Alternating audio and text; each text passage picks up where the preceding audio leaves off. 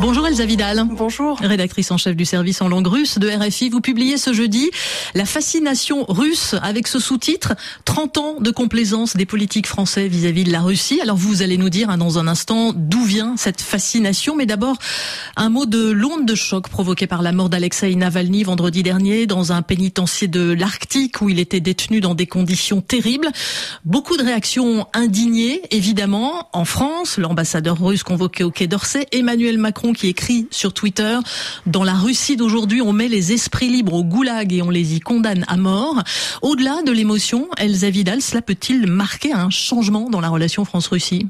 J'espère que ça va enfoncer un clou et ça va. J'espère que cette mort, qui quand même fait passer Alexei Navalny du statut d'homme politique à icône et martyr, va permettre de comprendre à quel point la brutalité est au cœur du système politique russe, a fortiori maintenant, et qu'il n'y a pas euh, de possibilité euh, finalement de tergiverser et de trouver un moyen terme qui puisse être acceptable pour des démocraties. Mais jusqu'à présent, euh, ni le meurtre d'Anna Politkovskaya, ni celui de Natalia Estemirova, ni celui de Boris Nemtsov, la liste est longue, n'avaient eu spécialement d'effet. Pourquoi cette fois-ci cela pourrait changer?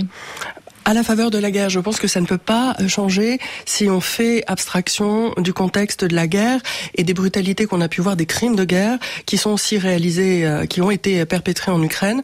C'est, je dirais que c'est dans ce contexte que la pierre supplémentaire que constitue euh, l'assassinat politique finalement de Navalny peut peut-être refermer plus durablement la, la porte sur une politique qui veut qu'on doit toujours s'entendre à terme avec la Russie, parfois parce qu'on la voit comme inexorablement euh, vainqueur, victorieuse, parfois parce qu'elle est euh, décrite comme notre voisine avec laquelle il faudra bien s'entendre, c'est-à-dire une, espèce de pente naturelle qui nous emmènerait tout naturellement à conclure des alliances. Au début de cette guerre, et vous le rappelez dans votre livre, euh, Emmanuel Macron prend la parole. On est en mai, je crois, ou en juin, et il met en garde contre la tentation de l'humiliation et l'esprit de revanche envers la Russie. Pour remettre dans le contexte, on vient de découvrir les horreurs euh, commises par les Russes à Boutcha et, à Irpin. Vous parlez de ce discours, Elsa Vidal, comme d'une bombe. Oui, c'est vraiment le discours qui euh, sidère les alliés, notamment les pays d'Europe centrale et orientale, qui ont, qui ont payé le prix cher de leur proximité avec la Russie, puisque il y a une, chronologie qui n'est pas entendable. Après euh, presque six mois de guerre et la découverte des, des crimes de guerre de l'occupation russe de certaines régions ukrainiennes, Emmanuel Macron revient avec une ancienne, en fait, une, un discours extrêmement traditionnel de la part de la France.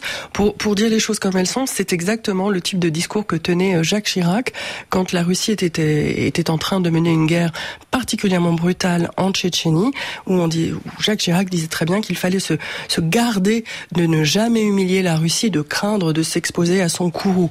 Donc c'était absolument inentendable de la part d'Emmanuel Macron. Dans mon livre, je parle d'une très longue marche vers l'Ukraine de la part euh, du, de l'actuel président de la République française.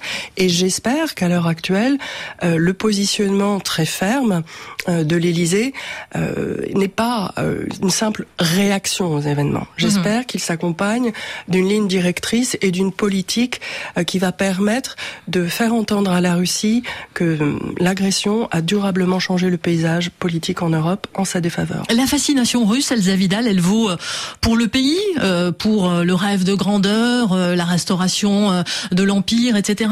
Et aussi pour la personne de Vladimir Poutine à travers ces, ces 30 ans d'histoire de relations entre Paris et Moscou Oui, en fait, c'est un, en fait, quand on, quand on s'intéresse à ce qui fait le, le lit, à ce qui forge les imaginaires à propos de la puissance russe et pourquoi elle nous fascine, c'est à la fois la nostalgie, la grandeur perdu de la France, euh, le, la nostalgie pour l'empire, le statut d'empire que la Russie a conservé ou cherche à retrouver, et puis pour l'homme fort, l'homme providentiel.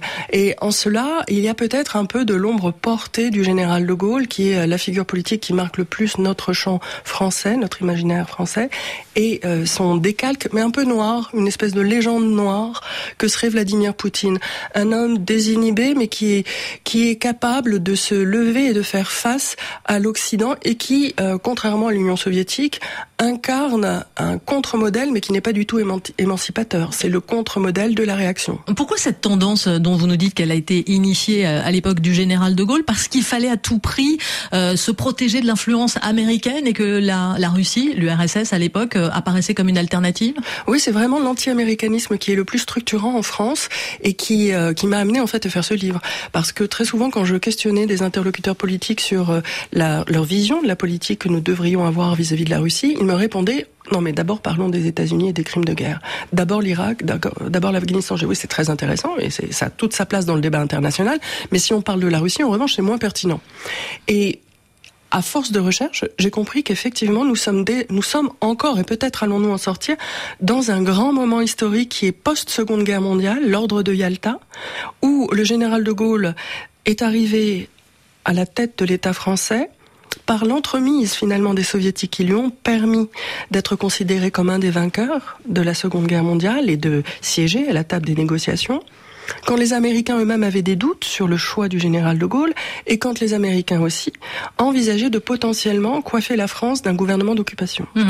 Et il est vrai que ça représentait un problème à l'époque. Alors vous passez en revue effectivement toutes les présidences françaises de, de la Ve République. On va pas toutes les citer. Il y a une exception, malgré tout, c'est celle de François Hollande. Oui, euh, alors le moment n'est pas le même. Hein. Quand il arrive au pouvoir, on est à la fois en pleine guerre en Syrie et à l'aube de l'invasion de la Crimée. Donc ça part forcément sur sur des bases sur des bases très différentes, mais il n'a pas, lui, pour le coup, cette, fascination pour la Russie et pour la personne de Vladimir Poutine Effectivement, François Hollande est le seul président euh, dont on puisse dire qu'il s'est montré à la fois lucide sur euh, le plan russe et euh, absolument imperméable aux techniques de déstabilisation de Vladimir Poutine. Il a décrit pour moi dans un entretien le cocktail Vladimir Poutine et très vite il, a fait entendre à quel point ce cocktail avait glissé sur lui, peut-être parce qu'il a dans son ADN politique la posture du Parti socialiste ou de la SFIO, qui était quand même dans une un positionnement de défiance vis-à-vis des pratiques soviétiques et notamment des pratiques staliniennes.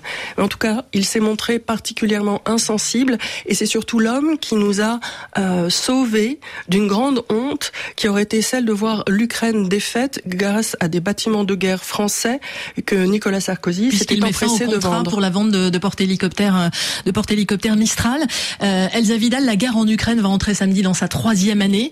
Il faudra évidemment en sortir un jour. Est-ce que la France a toujours pour vous aujourd'hui cette ambition de jouer euh, les médiatrices? On sait que Emmanuel Macron, euh, au début de ce conflit, a, voulu euh, être celui qui allait dialoguer avec avec Vladimir Poutine. Est-ce que c'est toujours le cas aujourd'hui? Oui, je pense que c'est toujours le cas, mais pas le dialogue pour le dialogue. C'est le dialogue pour incarner une Union européenne.